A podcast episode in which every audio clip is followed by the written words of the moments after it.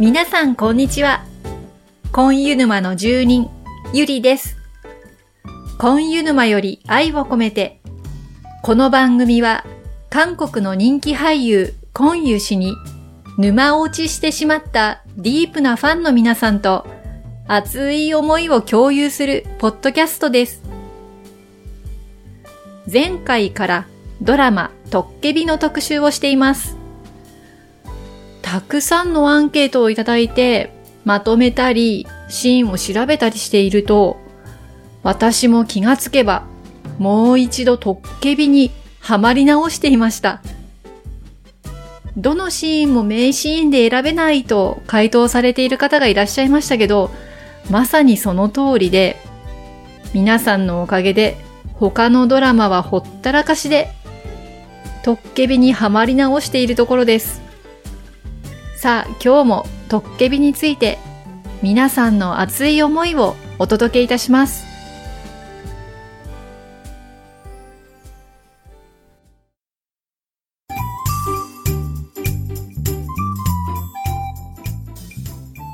この番組では毎回事前に皆さんにアンケートを取ってその結果をこちらで発表しております。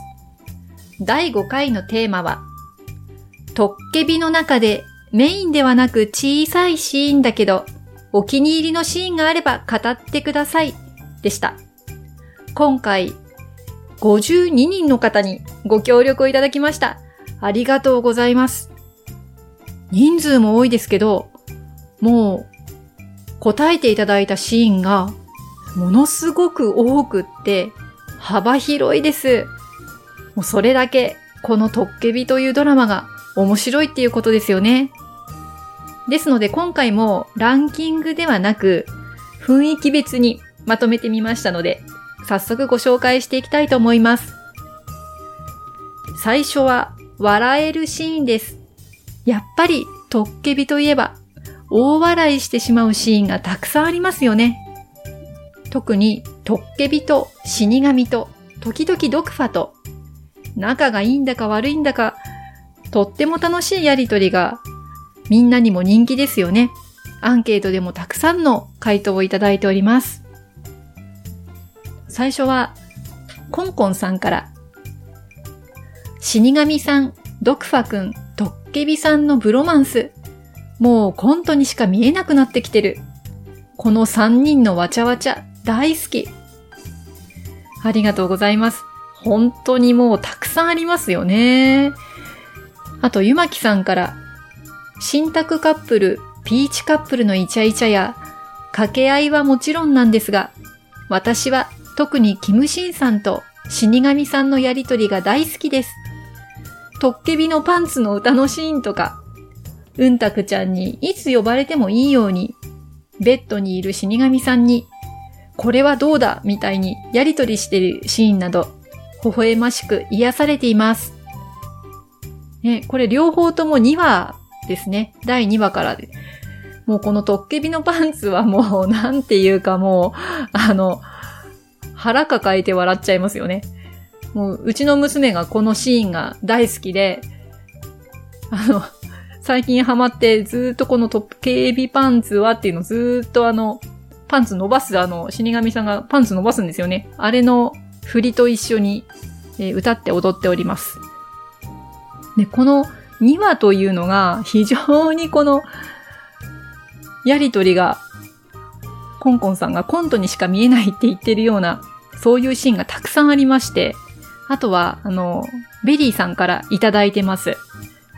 あの、2話でドクファが縛られちゃうシーン。でちょうどウンタクと喧嘩したですかね。あの、キムシンが落ち込んでて部屋の中でこう雨を降らせそう、でやめてくれってドクファーが来るわけですけど、死神がそこに夫婦喧嘩したのかみたいなことまた言い出して、で、そしたらドクファが、もう喧嘩したら謝ればいいだろうと。こうバーン指輪、バーンバッグ、バーンカードみたいな。まあ、そんな調子に乗ったこと言ったら、ね、キムシンに縛られてしまって、それも白いロープでめっちゃぐるぐる巻きにされてる。ね、ベリーさんからそれが大受けしたシーンでしたと、えーツイッターの方でいただきました。ありがとうございます。最初ね、第1話で、あの、キムシンのその、過酷な運命であるとか、死神さんのあの、シリアスな登場シーンとか、そういうのを見ていたので、2話で、これはコメディだったのかって、ちょっと思ったりもしました。すっごい楽しいシーンですよね。はい。そして次は、あずきさんとジチョルンラブさんから同じシーンでいただいております。あずきさんから、えー、キムシンがお風呂上がりにノリノリで鏡の前で髪をいじった後の馬の血のバスマットを見るシーン。馬の血苦手なんですよね、キムシンね。で、ジチョルンラブさんから。お風呂上がり、鏡の前でご機嫌な感じで髪の毛をセットした後、死神が仕掛けたいたずらに全身で恐怖感を表現するキムシンさんがキュートすぎあれ、あの、バスマットにね、グッナイって書いてあるんですよね。で、泣いて、あの、キムシンが、頼むから、あの、どっかやってくれってお願いするんですよね。そんなに嫌いなのか、馬の血って思いながら 見てました。はい。えー、次はですね、オレンジさんからいただいてます。ケビサジャのシーン全般大好きなのですが、ですね、トッケビと、えー、チョスンサジャの死神さんのシーンってことですね。えー、二人がわちゃわちゃ揉めていて、最終的に死神さんが、あ、笑ってしまった。というシーンが2回あったと思うのですが、そこがたまらなく好きです。アドリブなのかな？役を超えて二人の素に近い表情、笑顔が大好きです。これはちょっと調べました。3話と6話でした。3話は、あの、死神が、ね、あの、大罪を犯したのが死神になるって言われて落ち込んで、自分の部屋で自分がどんな罪を犯したのかってあれこれ考えてるところですよね。で、そこに、キムシンがやってきて、なんかいろいろ言うんですけど、そこで、こう、あ、笑ってしまった。って1回目があります。で、6話の方は、今度、キムシンが自分の年齢をせこく訂正するんですよね。で、それを聞いて、死神さんが、こう、また、あ、笑ってしまった。特に、その3話で出てきたあの、笑ってしまったっていうのが、ふっとその表情で笑ったところがとっても可愛かったですよね。オレンジさんありがとうございます。次は、キムシンの二日酔いのところですね。たくさんいただいてます。まず、アメさんから。お店から出てきて、キムシンとドクファの食事の後。ドクファ君には死神さんが見えないけど、キムシン氏と死神さんが会話してて、ドクファ君がキムシン氏を赤の他人呼ばわりしたところ。ね、この流れですよね。運命の出会いに感謝さんから、酔っ払ったコンビニの場面からの翌日の記憶のないシーン。お茶目なトッケビも好きなんですよね。いや、なんかもうお茶目すぎましたよね。ここ。はい。で、次はシバワンコさんから。えこれまたいっぱいあるんですけど、キムヒショのダンスやキムシンさんが驚く動作も大好きで何回もリピートしたんですが、中でもお気に入りはやっぱりケビサジャ。たまにドクファを含むブロマンスですね。酔っ払って記憶が定かじゃないキムシンさんが、ドクファの言動から徐々に昨日の自分を思い出して取り乱すシーンが大好きです。突然叫び出したキムシンさんにたじろぐドクファ。帽子かぶってちゃっかり姿消した状態でキムシンさんをなじる死神さん。取り乱しまくってても他人ですとか言っちゃってたドクファの言葉を聞き逃してないキムシンさんもおかしくておかしくて。この時、キムシンさんの髪型が乱れに乱れて急に童顔になり、幼く見えるのもお気に入りポイントです。かわいい。かわいかったですね はい。マイマイさんから、大笑いしたシーンということで、二日酔いのキムシン氏をドクファが朝ごはんを食べに連れ出してそこに帽子をかぶり、姿隠した死神さんがいるという一連のシーン。ドクファからは死神さんが見えなくて、キムシン氏が何に怒鳴っているのかわからないおかしさ。その後、死神さんがスマホ操作に不慣れなところとか、おばちゃん的には共感しまくり。ありましたね、スマホ操作がすごくぎこちない。なかなかね、入力がうまくいかないっていう死神さん。えー、二日酔いのシーン、えー、最後はジチョルンラブさんから。ドクファとソルロンタン屋から出て、ドクファのバナナウユを飲む姿に、あ、あれ、バナナミルクだったんですね。バナナウユを飲む姿に、記憶が蘇った自分の過ちに大絶叫のシーン。抜群に決まってるコート姿からの動揺っぷりが最高。ボーダーの靴下のキュートさにもやられました。ジチョルンラブさんすごい細かいとこまで見てますね。あれ、靴下ボーダーだったんですね。ちょっと後でもう一回見てみたいと思います。もうここのね、二日酔いのシーンは本当に爆笑ですよね。これは、えー、第4話でした。で4話はやっぱりまだ他にも面白いシーンがたくさんあって、えー、もう一つ来てます。えー、あずきさんとちょびさんから。まずあずきさんから。キムシン死神が情緒不安定になってサウナに行くぞというシーン。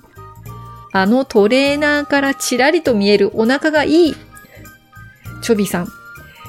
キムシンが精神不安定になってジムに行くとポーズを決めたところ。ね、あの、サウナ対決ですよね。急にあの、自意識過剰になっちゃうっていう、なんだっけ、双極性障害でしたっけ？ね、手をこう、組んで、頭の後ろに組んで、お腹が出てる。あれ、計算なんですかねで、その後、あの、死神さんが、あの、同じポーズをとって歩いていくときに、死神さんまでお腹が出ていて、いや、もう、あれは人がいるところでは見れないというか笑いに笑ってしまうシーンですね。今思い出してすいません。笑っちゃってます。はい。えー、次の、えー、ケビサジャシーンですね。えー、もう一つ。7話から、ペコ0142さんからいただいているのは、剣が抜けず自宅へ戻ってきたキムシンさんに、死神さんが部屋に押しかけてくるシーンでしょうか。うんたくを追い出せ、剣が抜けずに彼女といられて嬉しいんだろう。と、皮肉を言う死神さんに、図星を疲れたキムシンさんのあたふたと受け答えするコミカル姿は可愛くてツボです。ありましたね。なんかね、違うんだ違うんだってね、キムシンさん言うんだけど、あの、やっぱり嬉しいんだよね、本当はね、図星なんだよね。はい、次はですね、えー、今度はキムシンとウンタクのシーンですね。運命の出会いに感謝さんから。クレーンゲームからの映画館でポップコーンを投げて悲鳴を上げるところ。これ7話ですね。受験が終わった後、ね、あの、デートしようっていうことで、あの、ポップコーン食べて、あの、映画が見たいって言って。これ、私後から知ったんですけど、おそらく見ているのがゾンビって言ってたから、あの、新幹線なんですよね。コンユさんが主演した、あの、ゾンビがうじゃうじゃ出てくる。それを後で知ってから、あの絶叫もなんかわかるなーって思うんですけど、あの、悲鳴を上げるところがもう すいません、笑っちゃった。あの、メイキングでも、ね、ゴウンちゃんが、もう、笑っちゃって演技にならないっていう凄まじい、あの、笑えるシーンでした。はい。えー、次はこれ、ね、コンユさんは出てこないシーンなんですけど、えっ、ー、と、二人いただいてます。占いの、占い師のおばちゃんのシーンです。黒猫ヤマトさんから。一番最初に思い浮かんだのが、占いのおばちゃまの、コンユって言っちゃうシーンで。語らないけどみんな好きなはず。お次はフーさんから。サニーさんの恐竜顔の占い師のコンユのシーンが小ネタ感があって好きです。え、これお二人からいただきましたけど、占い師さん、あの、おばあちゃんの幽霊と三つ子なんですよね。後で見直して初めて知ったんですけど、ああ、これ同じ女優さんっていうのがね、びっくりでした。恐竜顔のっていうとこで、私は思わず、あ、そんな台本書いちゃうんだって思って、これ、ね、コンユさん見てどう思ったのかななんてちょっとハラハラしたりなんかして、ね、なかなか面白いシーンでしたよね。はい。えー、次は、あゆさんからいただいてます。9話ですね。キム秘書のダンス。かなりベテランの俳優さんなのに、あれはすごい。はい。ゆう会長に教えてあげるんですよね。あの、高校生の女の子が好きそうなものって。あの、キレッキレのダンスが、ね、あの、真面目そうな顔してるのに、すっごくおかしくって。なんか、ゆ会長も嬉しそうでしたよね、あれ見て。えっ、と、次は、妄想バカさんからいただいてます。えー、これは、あ、天使のコンセプトですね。死神なのに、天使コンセプトで服をチョイスしているシーン。死神の可愛さに気づかされたシーン。何回見てもちょっと笑ってしまう。ごめんね、死神さん。あと、これも二つ目 OK? ドクファだけ状況が分かってなくて会話に置いてかれるところは、ドクファがかわいそうにも思うけど、可愛くて仕方ない、かっこ爆笑。前半のこの天使コンセプトの服チョイスって、これあの、焼き芋食べてる10話ですね。せっかく可愛い感じで天使できたのに、なんか確か誰も気づいてくんなかったんだっけ？ねえ、可愛いんだよね、死神さん。ね、あとドクファーがね、いつも状況分かってなくて置いてかれるかわいそうな感じって、ね、もうなんかほとんど毎回のネタっていう感じで、でも可愛いですね。はい。で、面白い笑えるシーンの一番最後、ベリーベリーさんからいただいてます。えっ、ー、と、これ最終話ですね。29歳のうんたくのラジオ局での友達のバッグバック切り、バック切っちゃうんですね。その後の、うんたくと叫んで廊下を走るキムシン。これあの、友達って高校時代のあの委員長のね、女の子で、で、確か、この時、うんたくに男紹介しようとしてたんでしたっけね、あの、最終話にもなって、キムシンさんのこの、なんというか、大人げない まだまだ大人げないとこが可愛くてね、笑っちゃいますよね。はい、ベリーベリーさんありがとうございました。もう喋っていてとっても、もう、私の顔すごく笑ってます。楽しい楽しい、笑えるシーンでした。次は、可愛いシーンで行ってみたいと思います。もう、とにかく、キムシンが可愛い。相当な年齢のはずなのに、可愛いシーンにもたくさん来ています。さあ、順番に紹介していきましょう。えっ、ー、と、まず最初のカナダですね。2話のカナダのシーンから、えー、お二人来てます。ひなさんから、一番最初ら辺にカナダに行った時に、うんたくがはしゃいでて、それに付き合わされているキムシンのところが好きです。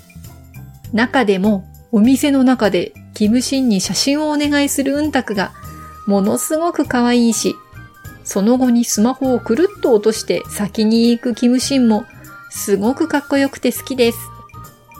はい。あとは、はるさんからも、スマホを投げるキムシン、と来てます。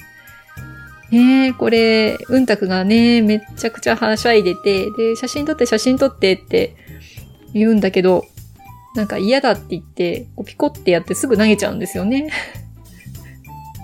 なんかこう無表情なんだけど、こうちょっとね、振り回され感と、うんたくに振り回されてる感と、うん、なんかこうちょっと照れ隠しっぽいところもあって、ね、すごく可愛いですよね。はい。えー、次は、あずきさんから。えー、これも2話ですね。キムシンがステーキを食べようとしていた時に、うんたくに呼ばれた時、可愛すぎあの、今にもこう、かぶりつくフォークに肉が、あの、刺さってて、そのままあーんってしたところで、ふっと、吹き消されて呼ばれちゃったんですよね。で、あの、うんたくちゃんがその後にクンクンってして、ステーキって言ってるのも可愛くて、お腹すくよね。こう、かっこよく見せたいのに、情けない顔をさらけ出してしまったキムシンさんがなんとも可愛いし、ちょっと哀れでした。はい。えー、またこれも2話あたりかな。かなさんからいただいてます。うんたくちゃんに呼ばれるのを待っているとき。これはあれですよね。あのー、もう呼ばれることを想定してそわそわ待ってる時の、ね、感じですかね。もう可愛いですよね。あ、女子だよね、ねえねえって思いながら はい。そして次はランコさんから。これ難しいですね。とにかくどのシーンも良すぎて、全体を通して死神とのやりとりでしょうか。トッケビの家に曲がりすることになった死神ですが、牽制しながら徐々に打ち解けていく。そんなある日、突然トッケビの家の玄関ベルが鳴る。今まで鳴ったことがないベルの音で、二人は驚きを隠せない。神と名がついているのに、妙に人間臭いシーンが推しかな。これは3話のラストですね。あの、うんたくが、トッケビの家をね、探し当てて、こうピンポーンってしたら、ね、あの、今までベルなんか鳴ったことないし、鳴ったのはね、何十年前だみたいな話で、こう、お前が行けよ、いやいや、お前がみたいな、なんかそんな感じの押し付け合いになったりして、ね、なんか二人とも神様だよねってそうそう思っちゃうような、ね、これも可愛いシーンですね。はい。次は、えー、これ、あ、酔っ払いですね。えー、これ酔っ払い3人からいただいてます。みかんさん。第4話。ビール2缶で酔ってしまい、アジョッシーがコンビニでうんたくに絡むシーン。普段冷静かつ感情を表に出さないアジョッシーの茶目っ気ある一面にやられました。全力で解放してあげたいですね。絡んでましたね、コンビニで。ここからここまで全部買ってやるみたいな。はい。えー、次はポコッタさんから。酔っ払いアジョッシの場面。ツンからの落差と、これツンデレのツンからってことかな落差とコミカルなキムシンに一気に沼落ちしました。チョンヌン、初雪が初めて覚えた韓国語で印象深い場面でした。そうでしたね。この後、ね、初雪の時にっていう話ができ出てきて、ちょっとコミカルなんだけど、うん、シリアス、若干シリアスなシーンですね。はい。え、はるさんからも、酔っ払いキムシン、衝撃的可愛さ。といただいてます。もうね、とっても可愛いのと、あの酔っ払いの特有の鬱陶しさと、よく出てましたよね。はい。えー、次はですね、今度、これも4話ですね。えー、リエさんからいただいてます。桜を満開にしてしまって、ドクファに怒られて、ベッドでいじけるシーン。大きな体を縮めて横になるのが可愛い。可愛かったですね。酔っ払いの後の二日酔いの前のシーンですね。はい、次はアッコさんから。たくさんありますが、皆さん語ってくれると思うので私は一つだけ。うんたくの引っ越しで必要なものを買いに行った時、瞑想かな？レジでコットンをうんたくが買い物かごに入れるんだけど、キムシンさんがポイって元の場所に投げるのを繰り返すシーン。二人の関係性が垣間見れて、ここほんと好き。これ5話でしたね。これうちの娘すごくハマってましたね。なんか入れても 戻して入れても戻してみたいな。はい。とても可愛いシーンです。次はですね、これ、あずきさんから、え、5話、うんたくとの言い合いで、君の彼氏は私だのシーン、黄色いベストにやられました。ここのシーンもコミカルで、あの、とっても、キムシンが可愛いんですけど、あの、黄色いベストね。うん。あ、そういうのも着るんだって思いながらなんか可愛かったですね。はい、あずきさん黄色いベストにやられたそうです。えー、次は、かなかなさんから。えー、うんたくが受験の日にバスに乗り遅れた時に、二人で走っている時、コンユさんが走りながら、前髪を首を振ってあげるシーン。7話ですね。ああ、あの、なんかこう、なんだっけ、バス停の前で、キムシンさんが時間止めちゃうんですよね。気がついたらすっごい遅れてて、慌てて走って送っていくシーンですけれども。ね、これも可愛かったですね。はい、次はですね、サトランさんから。8話の最初の方、うんたくが剣を抜きそうになり、情緒不安定の薬が効いて、床に倒れ込み寝てしまうキムシン。この時のキムシン、コンユさんの寝顔が大好物です。うん、うんたくがね、起きてきて、リビング行ってみたら、確か床で倒れ込んで寝ちゃってるんですよね。うーん、寝顔、いいですね。はい。えー、次は、チョビさんから。9話。うんたくをスキー場から連れ戻して、家に帰った時に、ウインクするとこ。ここも、ねすごく細かいところを掴んでますね。私全然覚えてなくてちょっと見直してみたんですけど、確かにウインクしてました。こういうちっちゃいとこが可愛いですね。ちっちゃいシーンがいいですよね。はい。えー、次はさくらさんから。なかなか決められないけど、大晦日にうんたくが誘ってくるのを待つキムシンさんが可愛い。10話ですね。こう、なんというか あのー、うんたく絡みになると、急にね、なんか可愛くなっちゃうキムシンさんがいいですよね。はい。そしてその次のシーンになりますね。これ、やっぱりたくさんいただいてて、あの前回のメインのシーンでもたくさんの方にいただいてたやつですけれども、屋台のシーンですね。はい。まずビッケさんから、お正月、キムシンと屋台に飲みに行って戦闘が終わった後にキスするシーン。うんたくが椅子を持って移動するシーン。うんたくちゃんの思いつきで決まったらしいけど、可愛くて微笑ましくて大好き。はい、次は今遊中さんから。屋台でのポッポ。メイン級ですね。かっこ笑い。そしてライさんから。年が変わり、うんたくがトッケビに頼んで、赤い屋根の屋台でお酒を飲むシーン。出かける前、トッケビがウンタクに呼ばれることを心待ちにしているシーンも、屋台で突然始まるアクションも、何より二人のキスシーンも、OST の Beautiful も、たくさんのお気に入りが盛りに盛られていて、何度でも見てしまう。はい。えー、あと、チョビさんからも、居酒屋の前で不良と戦うところといただいております。この一連のシーンですね。ちょっと可愛いところに入れちゃいましたけど、もう、可愛い、まあ、キュンキュンするっていう方に近いですかね。本当にあの、幸せそうで、見ていて嬉しいシーンでした。はい。えー、次は、ゆいさんからいただいているのが、ラブレターがバレてごまかすシーン。これは12話ですかね。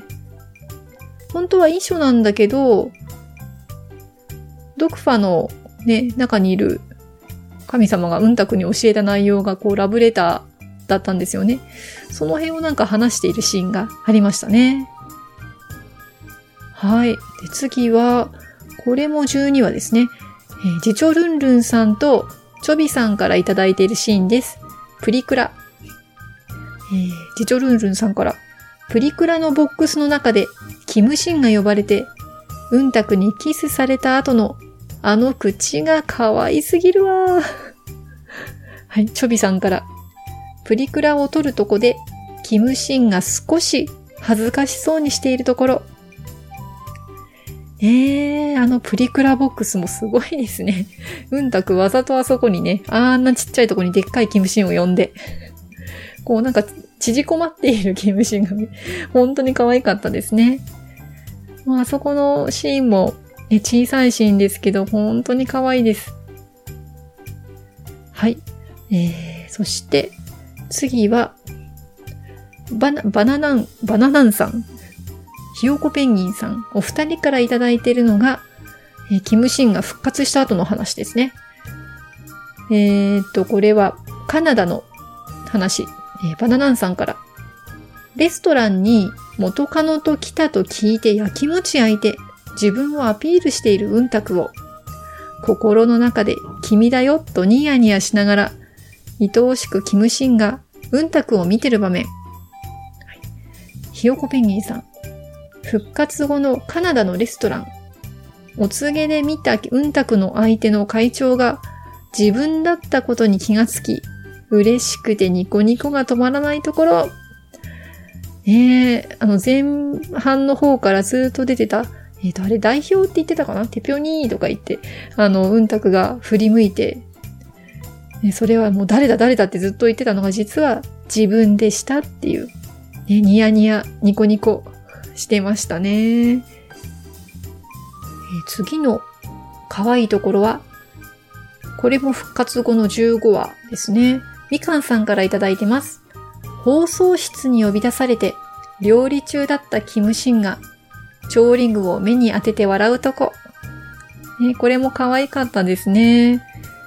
で、目に当てて、あの、横からね、あの、大きい、なんだっけ、あれ、フォークとかあったんでしたっけ？すごく可愛い感じのポーズでした。そして、ラムネさんから16話。結婚式の後の食事会で夫婦で歌うところ、めっちゃ可愛い。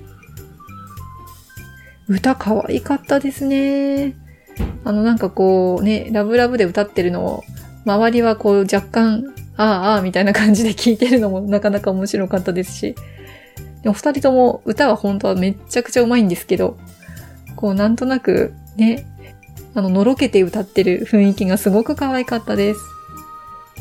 はい、たくさんありましたね。可愛いシーンでした。次は、素敵だなっていうシーンです。キムシンさんが素敵に見えるシーンにいくつかいただいています。まず、あずきさんからうんたくが担任の先生に怒られて海岸で泣いていた時に、キムシンが傘を持って現れるシーン。チェックのコートが最高すぎます。ね、ここは、あの、前回の時にもいただいてますけど、もう佇まいが素敵でしたね。第3話のシーンでした。お次は、ふーさんから。4話のラスト。ニュートンのリンゴのように僕は彼女の元に落ちた。と詩を朗読するトッケビさんの肩に、落ち葉がコツンと落ちるんです。それがまるで初恋を知らせる合図のようで、その小さな奇跡のような瞬間がとても好きです。これ覚えてます。私も、ああ、落ち葉がって思いましたね。すごいタイミングで落ちてくるんですよね。確かに初恋を知らせる合図と言われれば本当にその通りに見えてきます。素敵です。はい、次はごまちさんから。うんたくをホテルに迎えに行って、無表情でサラヘと言っているあの表情が、毎回見るたびに違う表情に見えてしまいます。5話ですね。こう、わざとキムシンがうんたくに冷たくするんですよね。まあ、必要なら愛そうっていう、ね、愛してるって言うんだけど、こう無表情のようにも見えて、ね、小町さんのおっしゃる通り、いろんな感情が実はね、中に詰まっているので、きっと毎回見るたびに違う表情に見えるんでしょうね。素敵です。次は、ようこさん。うんたくを探し回ってるキムシンの着流し姿とぎこちない日本語、男性の着物姿が大好きです。15話ですね。これ、あの、もうちょっと長く見たかったなって、結構ね、あの、いろんなものが登場して、なんだっけ、あの、ファラオのお墓とか もうちょっとあの着流し姿、和服姿見たかったですよね、ゆっくり。はい、素敵なシーンでした。そして、えー、前回に引き続き切ないシーンもご紹介します。やっぱりこちらにもね、いくつかいただいております。まずは、はるさんから、9話、スキー場。うんたくの愛することすらしなかったの？特別字幕で見て一番良かったシーン。とのことでした。ね、ここは、普通の字幕だと、愛してないの違うの？みたいな感じの字幕だったんですけど、特別字幕版では、愛すことすらしなかったの？と畳みかけてくるんですよねで。特別字幕で見て一番良かったシーンということでした。そして次は、えー、楓さんからいただいてます。14話。記憶に残る数あるシーンの中で、私のお気に入りは、29歳のうんたくが、誰でもいいからと、助けを求めて、ろうそくを吹き消し、キムシンが現世に召喚されるシーンです。涙を流し、愛おしそうに頬を寄せ抱きしめるキムシンと、彼の息遣いや温かいぬくもりに声を出して泣いてしまううんたくを見て、そんな二人が見えなくなってしまうほど私も涙を流してしまいます。キムシンの記憶を消されたはずのうんたくが涙をする姿は、神でさえも及ばない何かがあるのだと思わずにはいられませんでした。まさに、運命、運命の二人ですね。はい、ありがとうございます。もうここのシーンはね、そう、うんたくは覚えてないんですよね。でも、泣いてしまう。キムシーンもやっとやっと戻ってきたっていう、でやっと会えたっていう感情がすごく出ていて、あの、私としてはすごくほっとしたシーンで嬉しいシーンでした。はい。えー、次は NBM と書いてなべみちゃんからですね。今度は15話。でもこの辺切ないシーンたくさんありますよね。10 13話から15話あたり。えー、たくさんありますが、見るたびにハートをわしづかみにされるのは、記憶が戻らないうんたくとカナダに行って、手を繋いだり抱きしめたりを我慢しているというシーンです。胸というか子宮がわしづかみにされている感覚に陥ります。あ表現がすごいですね。子宮がわしづかみ。もうなんかその辺がキューッとするの、うーん、わかります。もうものすごく切ない感覚ですよね。ありがとうございます。えー、次はツンツンさんから。キムシンが召喚された後、サニーの様子をチキン店に見に行って、記憶があるサニーがお兄さんを見かけて後々泣いているシーンや、サニーが記憶があるのに知らないふりをして死神さんのことを無視していたシーン、涙なしでは見られなかった。うんたくも可愛かったけど、サニーちゃんも可愛かった。ツンツンさんありがとうございます。もうこのね、記憶の残っているサニーさん、これは本当に切ないですよね。で14話でそのシーンが出てきて、で、15話で実はお兄さんだと分かっていたっていうのが分かるんですけれども、うーん、もう本当にあの最初はこう、アンニュイな感じで出てくるサニーさんが、こう、だんだん、ね、自分の運命と向き合って、ね、最終的には、みんなと別れるという選択をするというのは本当に切なくて切なくて、たまらないシーンでした。最後に切ないにこう分類させていただいちゃったんですけれども、えー、佐賀ゆりさんから、ドラマを何話か見ていたら、キムシンの手の甲に傷があり、リアルなやつ。見終わった後、召喚スペシャルで撮影中手に怪我をしているコンユさんを見て、その後見返した時に傷がどうしても愛しくて見てしまう。これありましたね。コンユさんの手の甲に傷。私が見たのはあの、今回も紹介している第3話のあの傘を指している。海岸にいるうんたくのところ、で、雨が降ってきて、そこでキムチンが傘を差し出すんですけれども、差し出したところのその手、右手の甲に傷がありました。あ、これはって思ってたら、ね、実際に怪我をしていたコンユさんということで、うん、私もなんか思わずその傷をね、見てしまいました。はい、えー、切ないシーンでした。今度は、ジーンとするシーン。人生について考えさせられるシーンを、いくつかご紹介していきたいと思います。えサバさんからいただいているのは、第6話で出てきた盲導犬のシーンです。死神さんの砂防で全盲の死者と待っていた盲導犬のハッピーが再会するシーン。ここも毎度号泣。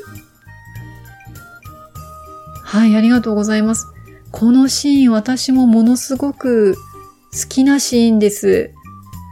あのー、まあ、ちょっと私も視覚障害のある人とちょっと関わりがあったり、お友達がいたりするんですけれども、何かで読んだのが、あの、盲導犬をね、あの、手に入れて盲導犬を使っている視覚障害の方って、まあ、ね、も犬の方が先に行ってしまうんですけれども、その犬が亡くなってしまった後に、新しい盲導犬をなかなか、うん、受け、受け入れられないというか、もう、その最初のね、犬が忘れられなくて、次の盲導犬をこう使おうと思えない人がいるっていうのをちょっと聞いたことがあるんです。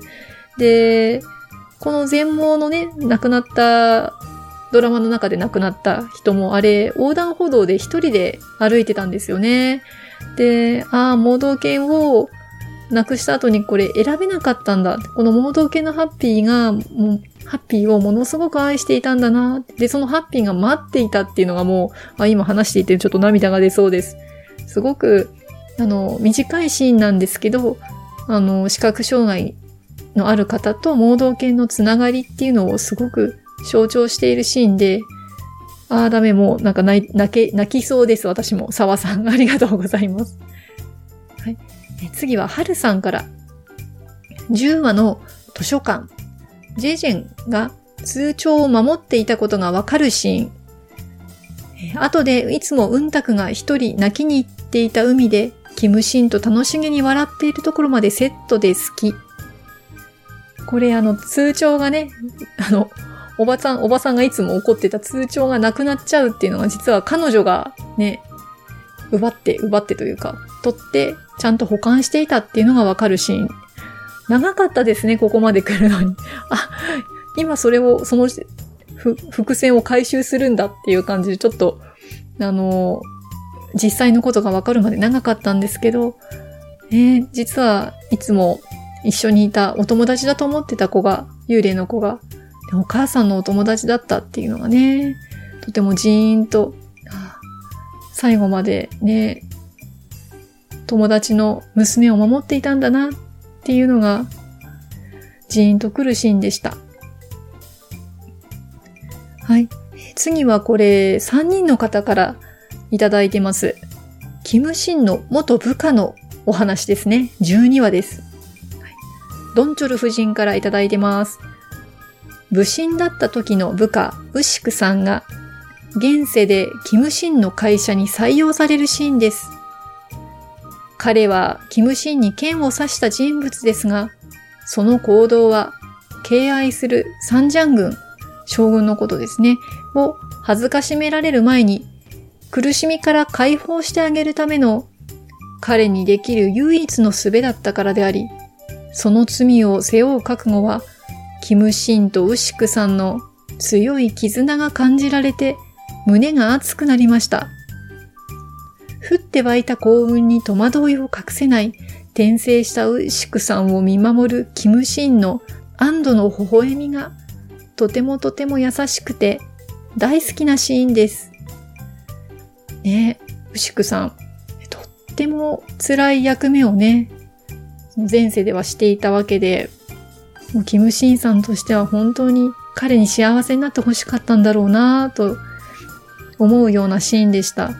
で、私たちもね、見ていて、自分のね、敬愛する人に剣を刺さなければいけなかったっていうあの悲しいのを覚えてますから、もう何とかして幸せになってほしいってね、私たちも思っていて、うん、で、この最後のね、キムシンの微笑みがあって、これも、もうちょっと、私まだそこのシーンのキムシーンの表情を覚えていないので、もう一度見に行っていきたいと思います。はい。同じシーンにあとお二人いただいてます。お次は、つぼったつぼさんから。前世で、真の副官だったおじさんが真に見つけられた後、いろんな贈り物をもらって、周囲を見回して、何かに気づき、微笑むシーンがお気に入りです。前世の記憶はないけど、なんだかわからないんだけど、あの人のおかげだって、真に感謝しているような、あれですね。副官おじさんからは見えていないんだけど、遠くからその様子を見守っている真の眼差しが最高です。かっこ、結局真なんかい。で、ここにもその真、真の眼差しが、真の表情がいいんですね。えー、愛さんから、チョヌ財閥中途採用で自分を指した家臣を見つけ、社長になったキム秘書がマンション、車、息子の名前をプレゼントして、なぜ？の質問に、前世で国を救ったからと答え、近くのビルの上からキムシンが愛おしく眺めていたシーンが胸を熱くしました。今世で報われなくても来世で守護神に救われるという希望が持てました。はい、愛さんもありがとうございます。ね、これ苦しんでも、ね、次に幸せになれるっていう希望のあるシーンですね。はい。えー、次はですね、ゆらさんからいただいているキム代表に関するシーンです。16話最終話のドクファとキム代表の会話が好きです。キム代表が結婚していたことを知らなかったドクファに、ドクファ君はまだ世間や周りの人の喜びや悲しみについて関心がないでしょ？うなので待っているのです。ドクファ君の質問を。と返すセリフがさりげないけどとてもいいなと思いました。自分も周りに無関心な部分がまだまだあるなぁと。えー、深いですね。うん、私もまだ無関心な部分がこの年になってまだあるかもしれません。うん、このキム代表のセリフね。こう、ドクファーのことをね、待ってる成長を待ってるっていうのがわかるのも、ね、ドクファーにとっては嬉しいことだと思いますし、素敵なシーンですね。はい。で、ジーンとするシーン、最後のシーンになります。マルコさんから、ネプチューンのリーダーにサブウェイ半分もらうシーン。これあれですね。このサブウェイ半分あげる、あの、無職、無職だったっけ？の人が、ネプチューンのリーダーに似てるんですよね 遅咲きの人生もきっとあるはずさ。本当に辛い時も人にサブウェイを半分あげられる人になりたいと思いました。とんだ勘違いなんだけど、心にジーンと響くシーンでした。16話のね、最後の方ですよね。この後、ね、サブウェイのお礼なのか、キムシンがね、ちょっとあっちの方に行ってみたらって言って、その通り行くと、自動車が壊れて困ってるキム代表がいて、で、私が直しますって言って直して、こう、いい出会いをしていくというシーンにつながっていきます。うん、遅咲きの人生もきっと、うん、あります。ね、辛い時も人にサブヤを私は半分あげられるかなって、これもね、こうちょっと自分の人生を振り返っていろいろ考えてしまうようなね、シーンですね。いいシーンです。はい、ここまで皆さんのアンケート、これで全部紹介させていただきました。こんなにたくさんありがとうございます。え、実は、えー、今日ご紹介する鳥は、はい、私が選びましたシーンです。私はですね、あの、12話のシーンですね。あの、ラブレターのことでキムシンを問い詰めたところ、まあ、それがシンの脳内の言葉と分かって、ドクファって何者？ってみんなで思う。で、その後あの、死神と、ね、キムシンで、クラブに乗り込んでいったら、え、あの凛々しい顔の神が降臨してるドクファがいるわけですよ。あのシーンが実はお気に入りでして。あの、最初に、あの、トッケビのオープニングに出てくるドクファって、あの、かっこいい顔の、こう、神が宿ってる顔のドクファなんですよね。で、あれを見て、最初に、ああ、このドラマこんなにすごいイケメンが出てくるんだって思って期待していたら、あの、どっちかっていうとお笑い役で、えー、あれは一体何だったんだろうと思ったら、時々あの顔が出てくる。で、あの顔が出てくるときは大抵、なんかまあ神が降臨してる状態なんですよね。で、あの、クラブでのあの、シーンっていうのは、もうものすごく髪型も変わってて、かっこいい、すごいイケメンになっていて、存在感もすごいんですよね。あの、いつものドクファの、ね、演技と全然違って、ものすごい貫禄があったので、ちょっとゾクゾクしながら見ていたシーンです。ね、神は問うものであり、運命は私からの質問だ。答えは自ら求めよ。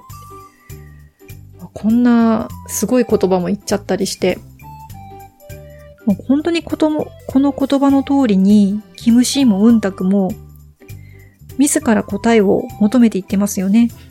キムシンは消滅しないことを選びましたし、ウンタクは子供たちを救うことを選びました。サニーも死神も、まあ、この世ではなくて次のせいで幸せを選んだわけで、まあ、簡単にね、あのー、自ら求めようって言って、まあ、選ぶって言うけど、そんなに簡単なことではないですよね。結局、何か一つ選ぶと失うものが多くて、まあ、選んだからといって希望していることを得られるわけでもないですし。でも、キムシンもウンタクも結局ね、選んでいくわけで、その覚悟っていうのがこう、胸に迫るなぁと、この言葉を聞くと、このドラマの中でみんながどんな答えを出したのかっていうのを考えさせられてしまうんです。はい。トッケビはもうとっても楽しくて、面白いドラマなんですけど、もう人生を深く深く考えさせられるドラマでもあるところが、ここまで人気が出た理由かなと私は思っています。トッケビと出会って、たくさんの感情を体験できたのは、私たちにとっても本当に幸せなことだったんでしょうね。もう皆さんたくさんのシーンについて回答を送っていただきまして、本当にありがとうございました。さて、次回はですね、もう少し軽い雰囲気の特集にしたいと思います。えー、皆さんからご要望が多かった内容の質問です。好きなキムシンの服装は？キムシンは本当にファッショナブルで、とにかくいろんな服装してましたから、みんなお気に入りの服装ってありますよね。またアンケートを作って公開しますので、ぜひふるってご回答ください。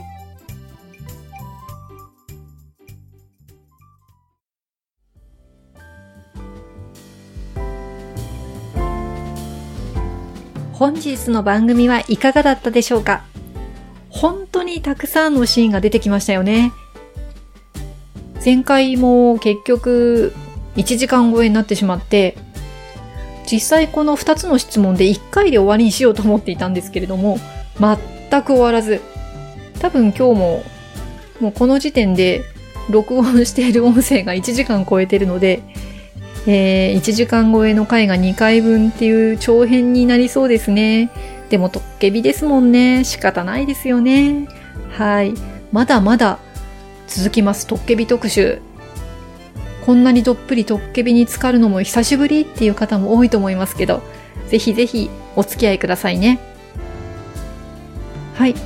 ということで次回のアンケートは、好きなキムシンの服装はです。また、沼の住人の方からのご質問は、皆さん、どこで今融氏の情報を集めていますか？という内容で回答を募集いたします。Twitter、Instagram、Facebook、ブログの方でもえー、アンケートの方、アナウンスしていきますので、ぜひぜひ回答をお寄せください。